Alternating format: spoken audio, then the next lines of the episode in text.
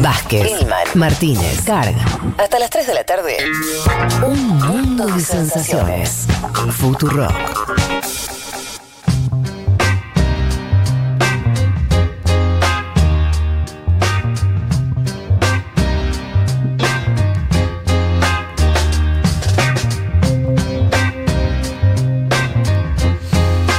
Si les parece, nos metemos en el panorama informativo porque tenemos muchas cosas que contar.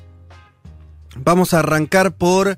eh, vamos a arrancar por Estados Unidos, una noticia muy breve, pero que, como lo venimos tratando, el programa pasado hicimos casi un especial sobre la situación política en Estados Unidos, la campaña electoral eh, y demás. Eh, actualicemos eso. Según las últimas informaciones, pasan dos cuestiones. Por un lado, Biden sigue al frente en todas las encuestas, superando a Trump. Depende de qué encuesta se tome, 5 puntos, 8, 10. Y se viene, al mismo tiempo, lo contó Elman el programa pasado y continuó ocurriendo esta semana, por lo menos, sobre todo en algunos estados, la diferencia parece empezar a achicarse. Pero, según también advierten los analistas más importantes políticos de Estados Unidos, que esta semana que terminó, Trump esperaba por lo menos dar vuelta a alguno de los famosos swing states, o sea, los, los estados que varían de elección a elección, que no son ni claramente republicanos ni claramente demócratas, y eso no ocurrió. Si las, la- las encuestas que se tienen al menos hasta hoy, Biden mantuvo el liderazgo en esas en esos estados y Trump no logró dar vuelta esa situación. Eh, eso habla entonces que la recuperación de Trump, que se venía hablando bastante del tema y demás, no estaría alcanzando, por lo menos por ahora, a dar vuelta a los estados. Y recordemos que eso es la condición necesaria para tener chances electorales, o sea que al Trump empieza a recuperar estados que hoy eh, le darían la presidencia a Biden. Recuerden siempre que en Estados Unidos algunos dicen que no hay una elección nacional, sino 50 elecciones estatales, y de acuerdo a cómo salga cada una de esas 50 elecciones, independientemente de lo que pase con el voto popular, o sea, el, cuento, el conteo final de quién tuvo más votos, el presidente le pone quien más estados y por lo tanto delegados consiga. Eh, hasta allí lo que pasa en Estados Unidos en relación al- a la campaña electoral. Pasemos a Ecuador. La justicia electoral no aceptó la candidatura de Rafael Correa. Esto era algo que, que se venía conversando, le hemos hablado también en este programa la semana anterior. Las autoridades del Consejo Nacional Electoral eh, le pidieron, te- tenían que recibir a, la- a Correa para hacer eh, concreta su, su postulación. Según la ley ecua- ecuatoriana tenía que es un trámite personal. ¿Qué es lo que hizo Correa? Que no está en Ecuador eh, le dio un mandato a su hermana, Pierina Correa. Pierina se presentó en los tribunales. Para reforzar, Correa siguió la situación vía streaming, eh, o sea, para darle una, una presencialidad al acto, de la, de, eh, al acto judicial, pero el CNE determinó que el único inscripto válido es Andrés Arauz, que es el economista que encabezaría la fórmula. Usted lo, contó, lo contaste Juanma el domingo pasado. La fórmula sería en principio Andrés Arauz a presidente, Correa vice, pero quedó inscripto solamente Arauz por esta decisión, si se quiere medio leguleya, de decir, bueno, si no estás acá, como el trámite es presencial, no te permito inscribirte. Sí, y hay una controversia grande, Fede, porque es por esta elección se puso esa norma. No existía antes esto de la- lo, lo presencial para anotar Ah, candidaturas bueno, bueno. en el No, Ecuador. sí, claro. Entonces, obviamente, dicen, che, esto es una inhabilitación ad hoc a un eh, candidato particular que es nada menos que el expresidente. Sí, sí, bueno, la verdad que, no, mira, no tenía ese dato que ya refuerza todavía más la idea de que, de que hay un intento más de proscripción que otra cosa. Veremos que cómo continúa. Correa obviamente denunció la, la maniobra, dijo cumplimos todos los requisitos de su absurdo reglamento. Debe hacer referencia a esto que decís, que es un reglamento además nuevo. No saben qué inventar. Eh, acto personalísimo no significa presencia física, además hasta los juicios se hacen telemáticamente, claro, el contexto además de la pandemia, por supuesto. En fin, hasta ahí eh, la situación en Ecuador, veremos cómo se sigue desarrollando y también cómo se va instalando, que me parece que es la jugada, decíamos siempre, eh, dijimos eh, acá que, se parecía mucho a lo que hizo en su momento Cristina con Alberto, de, de Cristina ceder el, lugar, la primera figura, alguien que en principio no tenía caudal electoral propio. Salió bien esa estrategia, veremos si con Arauz logran instalar instalarlo al economista como, como candidato a presidente y más si Correa finalmente no está en el binomio, ¿no? Va a ser más difícil, tal vez eso, bueno, veremos. Me quiero detener en lo que sí ahora. Eh, compañeros, además, eh, comenten acá alguna cosa porque me llamó muchísimo la atención esto. Tailandia llegó, Tailandia, ¿sí? Llegó a los 100 días sin casos de coronavirus. Recordemos que Tailandia fue, después de China, el primer país donde se detectó la enfermedad. Si vemos en un mapa, Tailandia, sudeste asiático, muy cercano a, China. Y entonces ya en enero empezaron a tener eh, casos, pero este país que tiene 70 millones de habitantes, cuenta hoy 58 fallecidos. 58. Y 3.500 casos, nada más.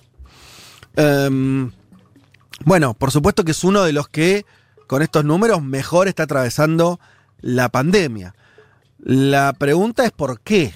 La gran pregunta del millón es por qué. No están claras las cosas. En principio, algunas sí, son más conocidas. En marzo, el gobierno de Tailandia decretó medidas de prevención muy estrictas, control de movimientos, un toque de queda nocturno, o sea, la noche la gente no tenía prohibido salir, ¿sí? hacer cualquier actividad eh, desde la tarde-noche. Obviamente el uso de barbijos, y demás cuestiones que por ahí ya conocemos, cierre de fronteras, por supuesto. Hasta ahí, todo normal. Eh, la cuestión es que incluso en junio, cuando ya habían pasado unos meses, empezaron a relajar algunas de estas restricciones más duras. Eh, incluso abrieron algunos comercios. Hoy hay fotos de gente en Tailandia, incluso con, con comidas afuera, aunque nada que ver acá. Eh, de hecho, se ve incluso en bares que son bastante con una infraestructura muy precaria, pero que las mesas tienen una división de plástico entre persona y persona. O sea, no, no Palermo, ¿eh? no hicieron la de Palermo. Eh, pero incluso relajando algo de esto, no está creciendo, no están teniendo eh, por ahora un pico y los números, si lo comparas casi con cualquier otro país, son casi reales, ¿no? Es una, como una enfermedad que no se propaga. La pregunta es por qué. Y vos sabés que ustedes saben que una de las cosas que se dicen sin conocer los motivos son dos. Una muy cultural, que es que tanto Tailandia como otros países de la región, del sudeste asiático, hablo de Vietnam, de Camboya, de Laos, de Birmania, todos los que están en esa, en esa cuenca, en esa zona, en principio tienen una costumbre de un distanciamiento social tradicional. Gente que se saluda haciendo un pequeño rezo y no dándose la mano, por ejemplo, ¿no? Por ahí lo tenemos, la imagen de esta más eh, eh, oriental, ¿no? De, ese saludo como de, de, muestra de respeto frente, frente a los demás, pero que no implica eh, el abrazo, el beso. Bueno, algunos dicen que eso ya marca una, una distancia que les permitió que los contagios sean más leves. Pero algunos anotan algo de lo cual no hay eh, un detalle, pero no deja de ser interesante, que es el río Mekong. El río Mekong es el río que atraviesa todos estos países que les digo. Y lo coincidente es que en todos estos países que comparten esta cuenca del, del río Mekong, todos la afectación del coronavirus fue muy baja. Vietnam, recordemos, también muy pocos casos, apenas 35 muertos, por lo menos oficiales. Camboya no eh, informa muertos. Lao, Birmania también una mm. situación controlada. Y son países con una población alta, ¿no? Densamente poblados y no son países del primer mundo, son países con un desarrollo medio o bajo. Eh, así que algunos empiezan a decir, bueno, el río tendrá que ver algo. Cuando digo el río, me eh, ¿qué es lo que se señala? Bueno, se señalan cuestiones que tienen que ver con la forma de vida, cuestiones que tienen que ver incluso con eh, esto ya no en el terreno científico, en el terreno de la especulación, que de algún motivo estas poblaciones están más protegidas eh, genéticamente incluso. No hay confirmación de que esto sea así o no lo sea, pero llama la atención que todo este conjunto de países, vos decís, bueno, alguno hizo las cosas muy bien en términos estatales, muy bien en términos de, política pública, sorprende que los cinco, que son distintos, algunos más chicos, más grandes, gobiernos de distinta índole, a todos les haya ido bien. Y señala un médico, de esto lo leí una nota del New York Times, que se pregunta qué es lo que hizo bien Tailandia, dice eh, un médico de ese país, dice, bueno, nosotros nos golpea, y tampoco sabemos las razones, particularmente fuerte otras enfermedades. Eh, ¿Por qué no podría ser al revés con el coronavirus? Que estemos mejor preparados que otros en, en- nuestra defensa genética respecto a la enfermedad. Como tas- tantas otras cosas, no sabemos la respuesta, pero hay algo cultural, ¿no, Fede? Me parece. El uso del barbijo, por ejemplo, en Asia, Ujú. era extendido hace mucho tiempo. Y me Sí. acuerdo que en Occidente, menos que se, se cargaba Asia por eso. Y la, la- la historia demuestra que es efectivo el uso del barbijo contra el COVID. Ahí también hay una cuestión medio cultural que en Occidente. Digo, películas asiáticas que veíamos hace 10 Sí. años y decíamos, ¿qué es ese barbijo? Bueno, ahora nos damos cuenta qué es y que sirve de protección. Totalmente, al mismo tiempo está la diferencia en cómo les está yendo en términos de números, ¿no? En, el resto del mundo estamos hablando de decenas de miles de muertos y los números de estos países son 35, 18, 58, bueno, es como, pa- pareciera que estuvieran protegidos. No digo que esto sea así, pero... Ahora, ¿no, no hay sospechas de que están ocultando números como sucedió en otros escenarios, digamos, donde también el contagio será bajo?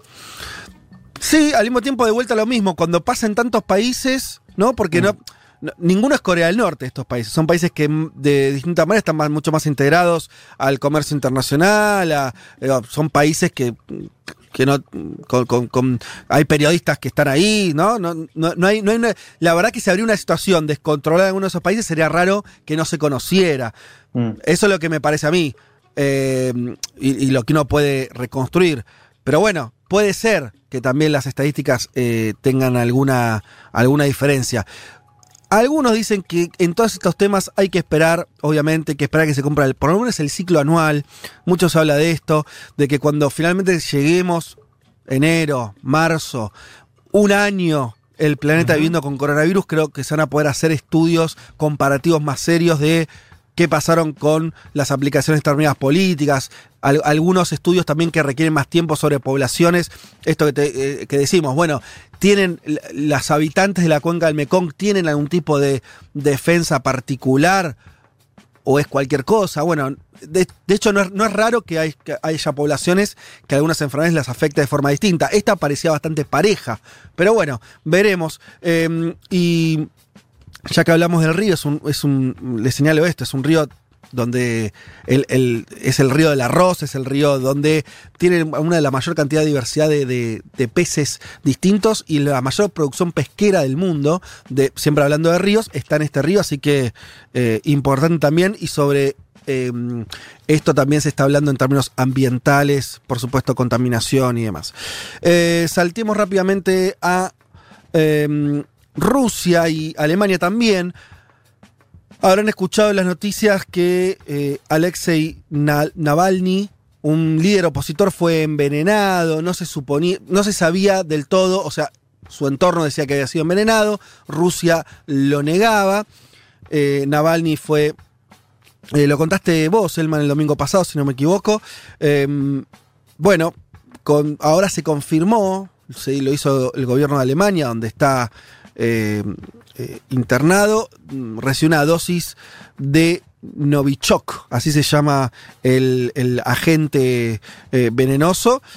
Bueno, es un, un producto además que tiene origen en ruso y estaría confirmado al menos que por alguna circunstancia este opositor ingirió esto. Así que es un golpe también al, al gobierno de Putin que venía tratando de desmarcarse de, de la suerte del opositor, que eh, bueno, todavía está ahí convaleciente. Eh, en fin, Líbano, un tema que tratamos también aquí y les contamos lo que había sucedido, ¿se acuerdan con la- esa explosión muy extraña que después de terminar una serie de cambios políticos, finalmente eh, se logró un acuerdo ¿sí? para nombrar a un nuevo primer ministro. Se descomprime así un poco la, la- tensión y las protestas que había, o sea, hubo esa explosión en el puerto que eh, finalmente mm, se llegó a la conclusión que no había sido un atentado, pero bueno, fue una explosión muy importante en, en la capital. Después de eso un montón de protestas en contra del gobierno en la capital, en Beirut. Finalmente hay cambio de primer ministro.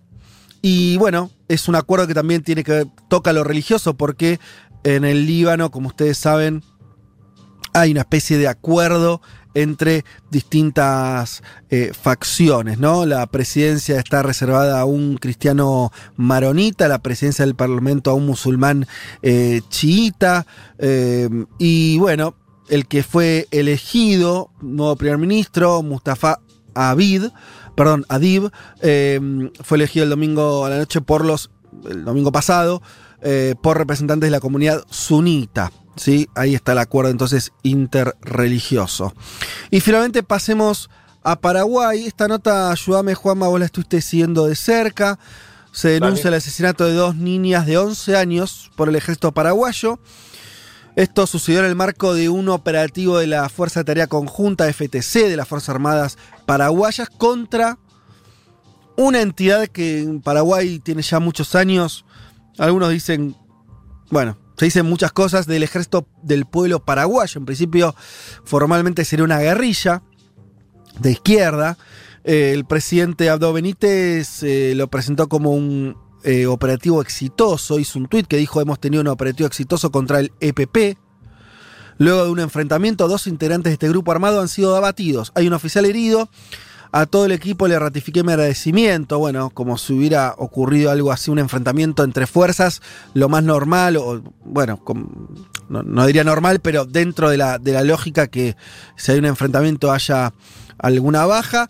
Pero después empezó a conocer la identidad de quienes habían muerto y aparecieron estas dos eh, niñas de 11 años, habla de 11 y 12, bueno, pero muy chicas, eh, que algunos dicen que forman parte de, de- de la son familiares, hijas de miembros de este ejército del pueblo. Eh, Juanma, ¿tenés alguna otra información respecto a esto? Mira, eso que mencionás vos, eh, hablé con fuentes paraguayas y me dijeron son hijas de, pero tenían 11 años, algo inconcebible sí. eh, en cuanto a lo que hizo el Estado paraguayo. Algo además inconcebible es que Mario Abdo Benítez, el presidente de Paraguay, fue y se sacó una foto en el lugar el día que sucedió este.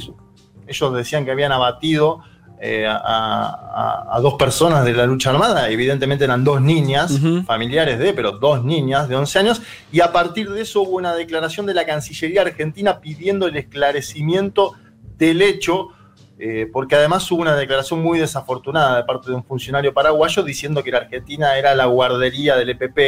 Eh, bueno, un conflicto que no creo que escale demasiado más Mm. porque se llevan bien Alberto Fernández y Mario Abdo Benítez, pero declaraciones muy desafortunadas de parte de algunos funcionarios de aquel gobierno y una foto insólita del presidente de Paraguay en el lugar de los hechos el mismo día que habían asesinado a estas dos niñas. Sí, la verdad que muy trágico. Te- tenemos acá los nombres: eh, María Carmen Villalba y Lilian Mariana Villalba, eh, hijas, bueno, de Miriam Villalba. Eh, es- ella sería la que era militante del Ejército Popular del Pueblo, pero bueno, por supuesto que dos nenas de 11 años no tienen mucho que ver con esto. Te agrego Eh, algo más. Sí, Eh, eh, están queriendo culpar al Frente Guazú y a Fernando Lugo de vínculos con el EPP, por eso Lugo no quiere hablar. Yo dije, pero ¿va a hablar alguien de la oposición a Mario Benítez? Me dijeron, no, va a haber un comunicado público, que es lo que sacaron, pero el gobierno insiste en querer vincular al Frente Guazú y sobre todo al exmandatario Fernando Lugo con el EPP, vínculo que no existe, eh, pero bueno, eh, esto es parte de una estrategia discursiva de parte de Mario Abdo Benítez. Claro, eso también, sí, tenés razón, lo vi en algunos diarios de Paraguay donde empezaba a circular esa, empezaban a, a tejer esa que si la década del 80, Lugo cuando era sacerdote había participado de una misa con quien después fundó, viste, viste cuando querés, querés empezar a, eh, a, a unir cosas un poco forzadamente, sobre todo además porque la izquierda paraguaya, me refiero a la de Lugo y demás, ya gobernó, no gobernó con ninguna guerrilla, no tuvo alianza con ninguna guerrilla. Y este grupo además es bastante particular, es una guerrilla muy eh, como eh, encapsulada en una región norte selvática de Paraguay, no tiene presencia en, la- en las grandes ciudades. eh, mucho se discute sobre sus vinculaciones incluso también con el propio ejército y, lo- y los servicios de, de- de inteligencia. O sea, en fin, una cosa bastante, bastante particular. Pero bueno, en principio lamentar obviamente estas muertes de dos, de dos niñas que nada tenían que ver. Muy bien, hasta allí el panorama informativo.